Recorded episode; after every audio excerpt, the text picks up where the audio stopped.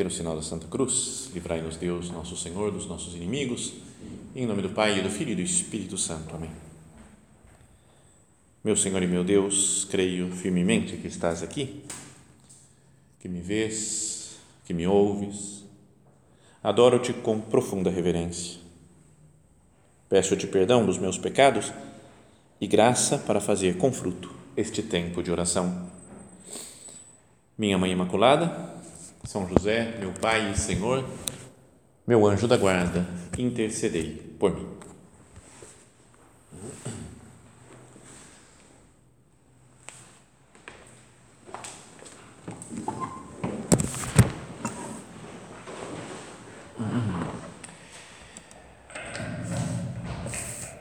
Continuando a nossa série de meditações né, sobre a oração, hoje vamos nos perguntar né, como é que Deus nos fala, nos fala. Porque a gente falou, lembra, já na primeira meditação dessa série, de que mais do que ficar falando coisas para Deus, a grande coisa é ouvir o que Deus tem para nos dizer, né, conversar com Ele, contar nossas coisas, mas escutar, porque Deus nos fala também. Né? Se não se na oração Deus não nos falasse, não teria nenhum sentido né, fazer oração. Seria só um tempo de, de pensar em umas coisas, né, ter algumas ideias. Mas o bom da oração é que Deus fala. Então, como é que é esse negócio? Né? Como é que eu sei que Deus está falando comigo? Então, primeiro, queria que nós pensássemos numa coisa histórica, né? como é que Deus falou ao longo da história para que a gente olhe um pouco né, para, para o passado e fale, ah, é assim que Deus fala. Então, Deus falou primeiro com Adão e Eva, mas aí era falar assim, né? pelo que fala lá na, no, na Bíblia, no Gênesis, era falar cara a cara, né? até falando uma linguagem simbólica, assim, né? que Deus estava passeando pelo jardim e aí o Adão viu, Ih, Deus está por aqui, deixa eu me esconder dele. Onde você está, Adão? Procurando, como se fosse outra pessoa normal, conversando né, com ele. Mas depois do pecado original já não tem mais esse, esse modo de conversa com Deus. Mas em muitas outras passagens da Bíblia, a gente vê que com algumas pessoas Deus falou diretamente. Né? Com Noé, por exemplo, para construir a arca. Falou com uh, Abraão não é? Falou, sai da tua terra e vai para onde eu vou te mostrar, é? Ou falou para ele, né, olha as areias, a areia do, do mar, as estrelas do céu, assim, maior do que isso vai ser a tua a tua descendência, né, o povo que vai sair de ti, vai eu vou abençoar esse povo.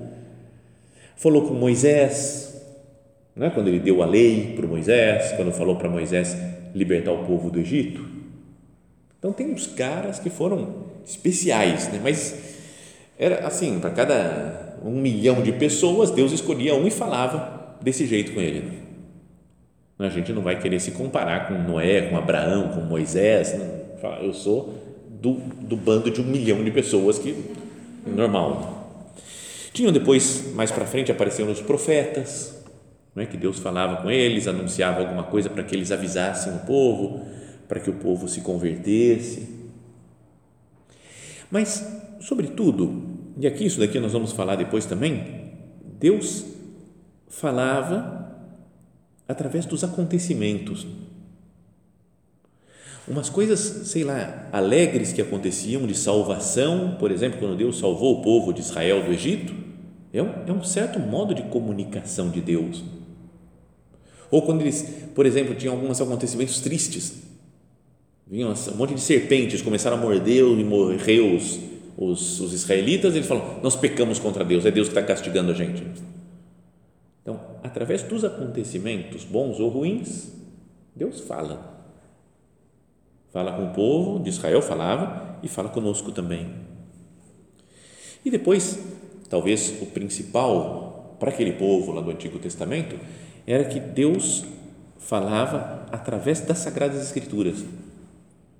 A lei de Moisés, Falei, é palavra de Deus, né? Deus mostrou lá no alto do Monte Sinai para Moisés né? as suas palavras, as suas ideias de como o povo tinha que se comportar. Então, Sagrada Escritura é a palavra de Deus. E depois, a grande revelação, o que mais Deus falou, foi quando ele mesmo veio pessoalmente na terra. Nosso Senhor Jesus Cristo até fala né, que Jesus é a palavra de Deus. No princípio era a palavra, não é? o verbo, o logos, e a palavra se fez carne e veio habitar entre nós. Então, se a gente perguntasse agora como é que Deus fala, então, principalmente através do seu Filho, nosso Senhor Jesus Cristo. Além de todos esses, outros modos que nós falamos. Né? Mas na carta aos Hebreus, que tem lá no final da Bíblia, começa a carta, lá, capítulo 1, versículo 1, diz muitas vezes e de muitos modos, Deus falou outrora aos nossos pais pelos profetas. Deus falou pelos profetas de muitos modos. Nestes dias, que são os últimos, falou-nos por meio do Filho, a quem constituiu herdeiro de todas as coisas e pelo qual também criou o universo. Ele é o esplendor da glória do Pai, a expressão do seu ser. Então, olhar para Jesus é aprender tudo sobre Deus. Então, é como é que Deus fala? Falou de muitas maneiras, mas, sobretudo, pela Sua palavra que se fez carne, Jesus Cristo, nosso Senhor. Então, mas isso como coisa histórica. Agora a gente pode falar, é, beleza, mas agora, para mim, Deus não fala. Não é? Vocês não sentem isso daí? Eu vou fazer oração, fico lá, penso umas coisas, leio um pouco, mas, mas Deus não fala. Comigo, Deus não fala nada. Então, como é que eu tento entender isso daqui? Né? Como é que, como é, que é na prática hoje? Como é que Deus se comunica hoje comigo? Então, se nós pensamos na, no que é a palavra de Deus, não é que fala que a Sagrada Escritura é palavra de Deus, é preciso pensar, falar assim, mas eu, eu acredito mesmo que na Bíblia, na Sagrada Escritura está a sua palavra. Que não é só que, ah, estão uns escritos de Deus lá, palavra para hoje. Então, por exemplo, tem um salmo 119, que é o maior salmo, o salmo mais longo que tem, bem mais longo que os outros, e fala assim um dos versículos, versículo 105, só para vocês verem como tem versículo, né? é, é muito, é muito grande o salmo, e fala assim, a tua palavra é lâmpada para os meus passos e luz para o meu caminho. Então, Queria que nós, na nossa oração agora, né, conversando aqui com Jesus, que nós pensássemos nisso, né, falar, Senhor, será que é, tem sido a Sua palavra, a leitura meditada da Sagrada Escritura, tem sido lâmpada para os meus pés, luz para o meu caminho? É o que ilumina a minha vida, a Sagrada Escritura? O que ilumina são as minhas ideias, o que eu leio no jornal, o que eu vejo na televisão, o que eu vejo na internet. O que é que me guia? A opinião dos outros? Então, se a gente vai se treinando, esse é o primeiro modo como Deus nos fala, pela Sua palavra na Sagrada Escritura. E a gente tem que ir treinando para aprender a escutar Deus na palavra, na, na Sua palavra, na Escritura. São Paulo, falando naquela carta aos Efésios, ele fala umas coisas meio, é meio assustador. Né? Ele fala assim, ó, a nossa luta não é contra o sangue e a carne, mas contra os principados, as potestades, os dominadores deste mundo tenebroso, os espíritos malignos espalhados pelo espaço. Então você fala, cara, tem um monte de espírito maligno que está contra a gente, então a gente tem que lutar com esses caras.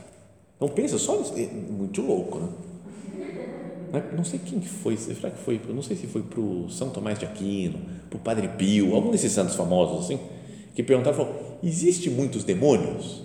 Perguntaram para ele. E ele falou, se eles ficassem visíveis, a gente não veria a luz do sol, ia tapar tudo, tudo de demônios. Você fala, cara, dá medo, né? E aqui o São Paulo fala isso aqui, os espíritos malignos espalhados pelo espaço. Por isso, protegei-vos com a armadura de Deus, a fim de que possais resistir no dia mau. E assim, empregando todos os meios, continueis firmes. Ficai, pois, de prontidão, tendo a verdade como cinturão, a justiça como couraça, os pés calçados com o zelo em anunciar a boa nova da paz. Em todas as circunstâncias, empunhai o escudo da fé. Ele está falando de uma briga, uma luta. O escudo da fé, com o qual podereis apagar todas as flechas incendiadas do maligno. É muito louco, não é? Como imagem, assim você vê o espíritos malignos no mundo assim. Aí eles pegam umas flechas com fogo e jogam na gente. Mas a gente, pela fé, é como se tivesse um escudo que defende contra essas flechas incendiárias do, dos espíritos malignos. Enfim, ponde o capacete da salvação e empunhai a espada do Espírito, que é a palavra de Deus. Então, a espada que eu vou lutar com é a palavra de Deus. Como é que eu venço as tentações com a palavra de Deus? Os espíritos malignos, palavra de Deus. Então, vamos pensar nisso. Mas quando a gente, sei lá, é, tudo bem que é um exemplo meio tonto, mas quando a gente gosta de alguém e chegou uma mensagem desse alguém, a menina está gostando do menino, e de repente chegou um WhatsApp, você vê a carinha do menino, dá até um, um dá uma disparada assim no coração, meu Deus, ele escreveu para mim, e a gente vai ler e às vezes lê uma vez, lê outra vez, lê outra vez, quando você viu, viu já está na vigésima sétima vez que você está lendo um negócio, um parágrafo, né? porque quer, curte aquele negócio lá. Né? Porque eu falei, escreveu para mim. É brega falar que a Bíblia é o WhatsApp de Deus para nós. É muito, é muito brega falar isso. Mas a ideia é como se é Deus que está me escrevendo.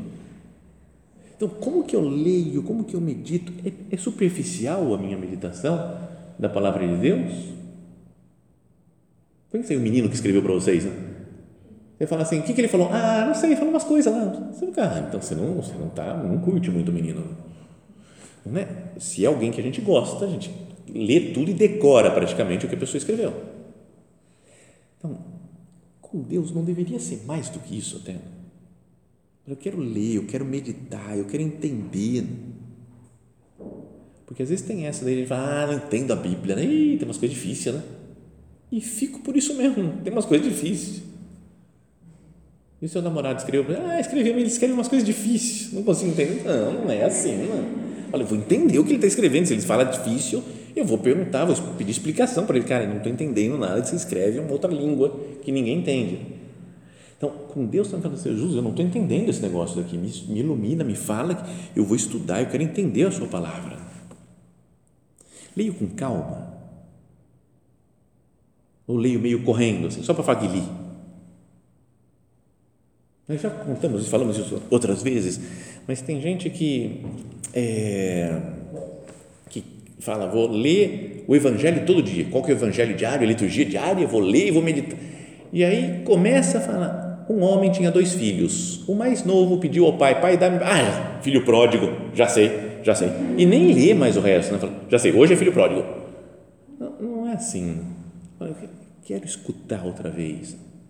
Eu quero meditar, eu quero aprofundar. Falar, o que Deus está me falando hoje, pessoal? Pode ser que há 10 anos, quando eu li a primeira vez isso daí, ele me disse algumas coisas. Hoje, me diz outras coisas. A palavra de Deus é eterna. Com que calma que eu leio, com que profundidade. Eu faço oração com a palavra de Deus. Medito, fazer uma leitura meditada da Sagrada Escritura. Isso é o que os antigos já dizem, falam da lexio divina.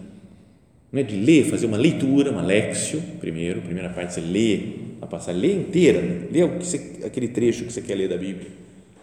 Depois lê outra vez, lê outra vez, vai lendo até, até que tem alguma coisa que mexe com a gente nossa, eu nunca tinha reparado, já li 200 vezes isso, não tinha reparado nessa expressão, por que, que Jesus fala isso? E a partir dali, da lexio, a gente passa para meditatio, uma meditação daquela, daquela palavra, daquela frase. Depois da meditatio passa para oratio, de conversar com Deus, né, de ver como se aplica na minha vida essa palavra que eu acabei de ler. Depois você vai para contemplatio, né, fica contemplando Deus e a sua palavra e a sua verdade, uma verdade que ele nos mostra. De vez em quando, lendo uma Sagrada Escritura, a gente descobre uma verdade nova sobre a vida, sobre a nossa vida pessoal. Bom, então esse é um primeiro modo, né, como Deus nos fala. através da sua palavra na Sagrada Escritura. Especialmente no Evangelho, que está lá, Cristo, palavra feita carne.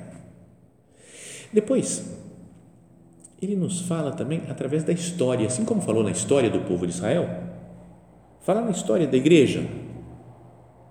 Então, se eu olho a vida dos santos, por exemplo, se eu olho a vida de tanta gente pecadora, se eu vejo a tradição da igreja, tudo que nos foram ensinado né, pelos, né, pelos santos ao longo da história, não posso simplesmente desprezar a nossa história, a história da igreja. Né? Não, a partir de agora não vai valer mais nada. Isso aqui não, não vale. Cara, tem uma, dois mil anos de história, as pessoas fazendo assim, falando assim, ensinando dessa maneira. Então, Deus nos fala, né? olhando para a história da igreja, para a nossa história pessoal. Mas Deus pode nos falar também de outra maneira. Deus, de vez em quando, nos fala pessoalmente e diretamente também. Assim como ele falou com Abraão ou com Moisés. O Abraão e Moisés era mais direto, assim, toda hora, falando, falando, falando, com a gente. Normalmente não é. Mas, às vezes, a gente está fazendo oração e, de repente, vem uma ideia. E fala, eu nunca tinha pensado isso. Não foi uma coisa que a gente foi estudando, pensando, pensando, pensando, pensando, tal, e chegou à conclusão. Às vezes acontece isso, mas de vez em quando é do nada, né? Pá, vem uma ideia que a gente tem uma certeza de alguma coisa, fala, foi Deus que me falou. Né? Já contei de uma pessoa que uma vez me disse que estava numa época de muito cansaço, de muito trabalho, de muitas coisas, né? Sempre sabe, acordava cedo, né? Uma pessoa numerária, né? Que tava, mas estava cheio de coisa e não conseguia dar conta e, e ia dormir tarde, ia acordar cedo e estava sempre meio pesada a vida. Quando de repente um dia tocou o despertador, levantou de manhã, dormia sozinha num quarto e aí escutou, falou: "Mas eu te amo, fica tranquilo". Falou, quem, quem falou isso daqui? Ficou quem falou? E teve uma certeza de que era Deus que tinha falado. Falou, foi Deus que falou, eu te amo, calma, fica tranquilo. E ficou em paz. Parece que a mulher tinha sono na oração, né? ia fazer oração de manhã. Aquele dia ficou elétrica, você ficou, sabe quando cara, não, não tem sono nenhum, porque falou, Deus falou comigo. Tem uma coisa assim dos santos, né, que Deus às vezes pode fazer também com pessoas que não são santas, mas que são as locuções divinas chamado assim, Deus fala alguma coisa. Esses dias atrás mesmo agora, dia 23, hoje é dia 26, 23, três dias atrás, fez 50 anos de uma locução divina que o São José Maria recebeu, que Deus falou com ele. Ele tinha ido numa para a montanha, descansar um pouco, né, uma cidade lá, e aí estava lá, tomou café da celebrou a missa, tomou café da manhã, foi ler um jornal e de repente Adiamos com fiducia tronum gloria ut misericordia consequamur. Tem uns caras que tem, tem locução divina em latim. Se falasse para a gente em latim, a gente falava, hã? Não ia saber nada. Mas o São José Maria, como sabia latim, não sei o que, Deus falou uma passagem da Sagrada Escritura, da Carta aos Hebreus, um pouco modificada, dizendo, né, vamos com confiança ao trono da glória, e ele entendeu que era Nossa Senhora, para alcançarmos misericórdia então eu tenho, essa, eu tenho um problema, tenho uma dificuldade. Fala, vai com confiança a Nossa Senhora. E ela vai ter misericórdia de você, ela vai cuidar, ela vai resolver o problema. Então deu uma paz para o São José Maria. Fez 50 anos agora, foi 23 de agosto de 71. Então agora 21 de agosto de 2021. Então Deus pode falar, não é só com santos que fala. Pode nos falar uma frase, uma coisa que muda a nossa vida, a gente pensa e lembra e guarda a data. Deus me falou aquele dia? Umas certezas que a gente tem, às vezes, do nada. Mas vocês não tem diferença. Tenho certeza que a coisa é assim porque Deus me falou. Não, se pode desprezar as luzes que uma pessoa teve na oração. Nós vamos falar também que tem outra maneira de Deus falar, é através da direção espiritual. Mas uma vez, sabe que teve uma pessoa que falou: Eu vi com Deus na oração, eu estava rezando e Deus me mostrou tal coisa. E aí outra pessoa, para defender a direção espiritual, porque não estava concordando com a ideia que Deus tinha falado para o cara lá, falou, não, não, não, Deus não fala na oração, Deus fala na direção espiritual. Não fala, você fala, cara, se Deus não fala na oração, então para de fazer oração. Então, Deus fala mesmo. Então, se alguém vem e fala para nós, Deus me falou, me mostrou tal coisa na oração, é para ter um respeito tremendo né, pela, pela vida espiritual daquela pessoa, pelo que Deus lhe falou. Então, e Deus nos fala através de outras pessoas também.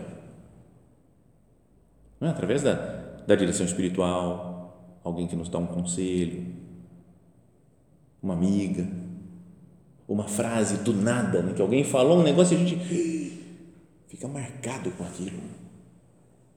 Acho que eu já contei também isso de um amigo que é padre aqui na diocese agora, mas que ele tinha entrado no seminário muitos anos atrás e depois saiu, depois estava meio em dúvida se, né, se ia ser padre ou não, estava pensando. Ele foi assistir uma missa durante a semana e na hora de entrar o padre, em vez de entrar o padre, entrou o diácono, porque o padre estava estava assim, sei lá, estava viajando, estava doente, alguma coisa, então teve só a celebração da palavra. E o diácono então chegou e falou: Pessoal, então não temos padre, então vai ser celebração da palavra. Normal, esse homem escutou e falou: Não temos padre. Falou: É para mim. É Deus que está me chamando. A igreja não tem padres. E Deus está me chamando para ser padre. Decidiu, entrou no seminário e virou padre. Então, tá vendo? Deus às vezes usa uma pessoa que falou uma frase que duzentas outras ouviram, mas para uma Deus toca no coração dela. Então, eu estou atento para as coisas que Deus me diz.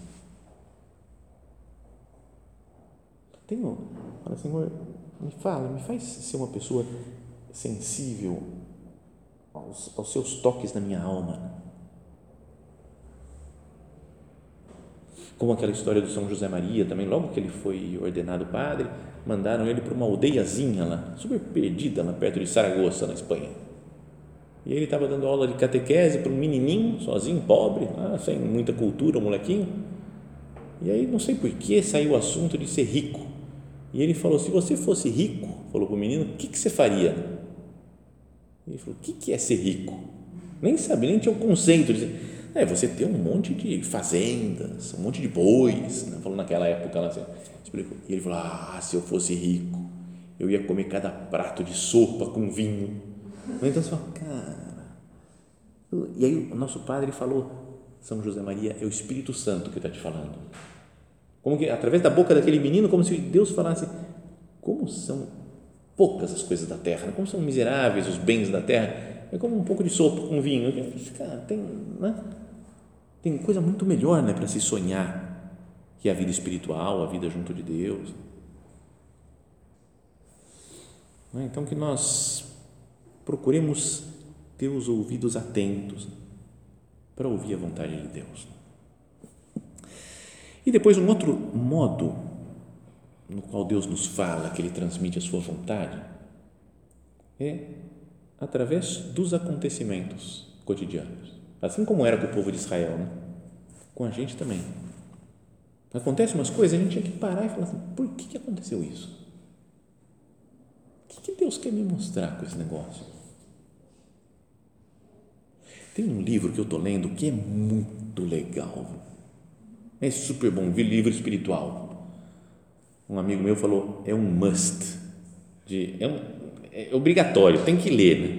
Eu tenho que ler esse livro, todo mundo tem que ler esse livro. É muito legal. É aquele, eu não lembro o nome direito, mas chama, acho que é Pelos Vales Escuros, do, de um padre jesuíta que se chama Walter Tizek. Então tem, deve ter por aí, vocês perguntam aí que tem, o pessoal sabe qual é. E, mas é a história de um padre que ele estava, antes de ser padre, já estava elétrico. Você falou: Eu quero ir para a Rússia, eu vou pregar lá para aqueles comunistas, lá eu vou pregar o evangelho, eu vou para lá e vou converter todo mundo, a Rússia inteira. Né? Isso há muitos anos, na década, de 30, 40. E aí, de fato, ele foi indo, estudou, se ordenou padre e foi para lá, chegou lá perto, acho que era na Ucrânia, que ele estava já chegando, estava chegando perto da Rússia e deu certo, acertou os esquemas, foi para a Rússia, Rússia, oh, Falou, agora é agora que eu vou realizar a vontade de Deus para mim. E a primeira coisa quase que deu, ele foi para um, foi acusado de ser um traidor, não sei o quê, da Rússia e tal, e foi, ficou numa, numa solitária, uns cinco anos, fechado numa salinha, sem falar com ninguém. Então era uma coisa que ele, sabe, ele começou a entrar em crise, falando, o que, que eu estou fazendo? Mas Deus me escolheu para pregar, e o que, que eu estou fazendo aqui dentro, fechado, sem falar com ninguém? Não é? Então ele passa por uma transformação, depois ele vai para um campo de concentração, fica trabalhando, que nem, é, é livro de chorar, desses aí que você fala, meu Deus, cara, dá tudo errado para ele. Mas ao mesmo tempo ele vai tirando coisas espirituais. Então, tem um momento que ele vê que ele é super fraco, que ele não consegue fazer nada ele acha que ele ia defender a fé, ia converter o Partido Comunista inteiro da, da, da União Soviética, lá antiga, e aí depois ele vê que ele não faz nada, que ele é um, um Zé Mané, não faz nada, não, não tem poder nenhum.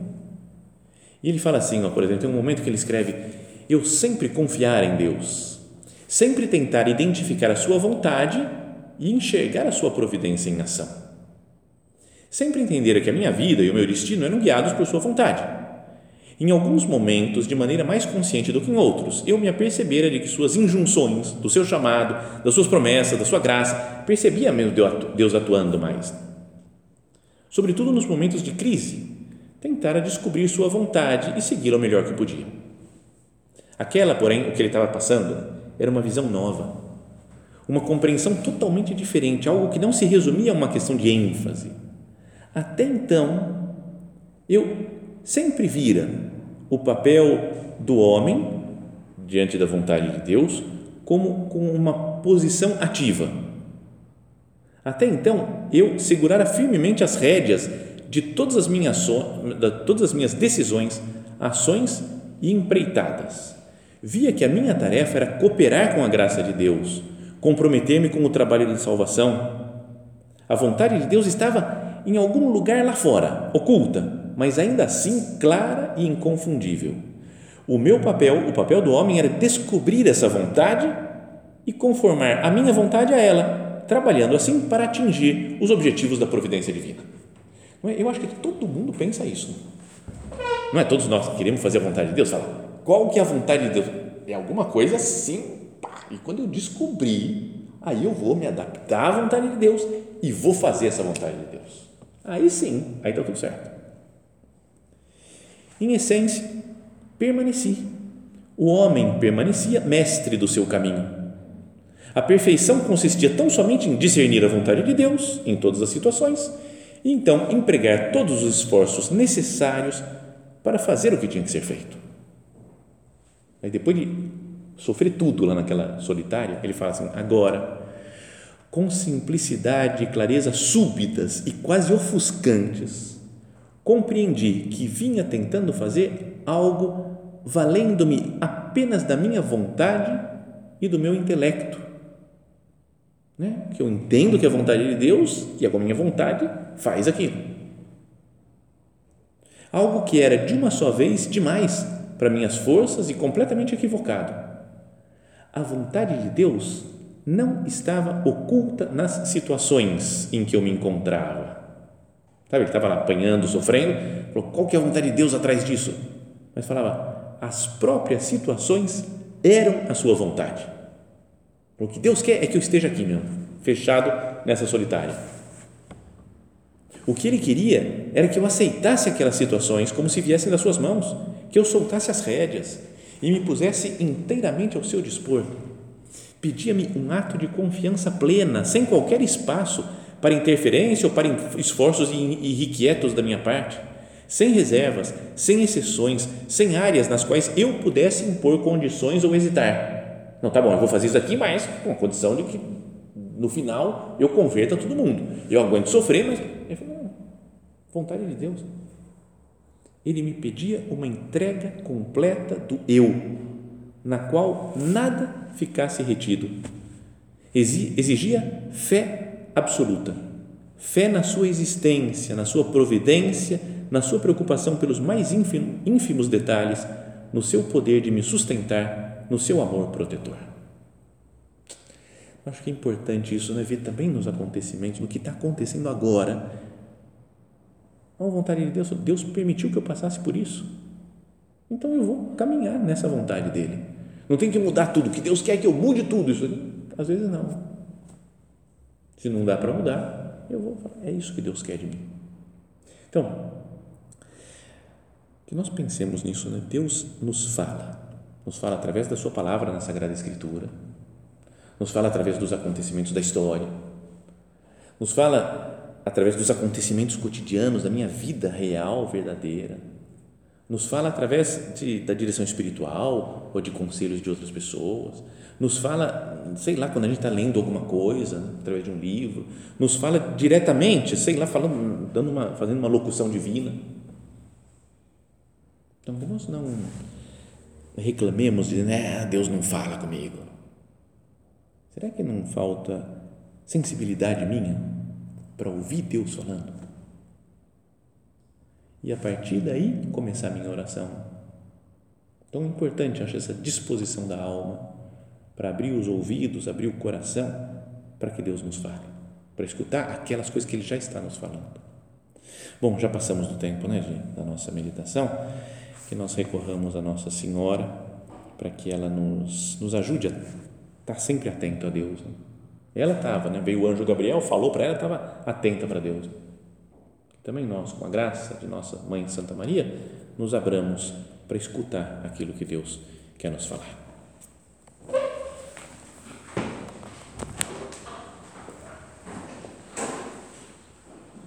Dou-te graças, meu Deus, pelos bons propósitos, afetos e inspirações que me comunicaste nesta meditação.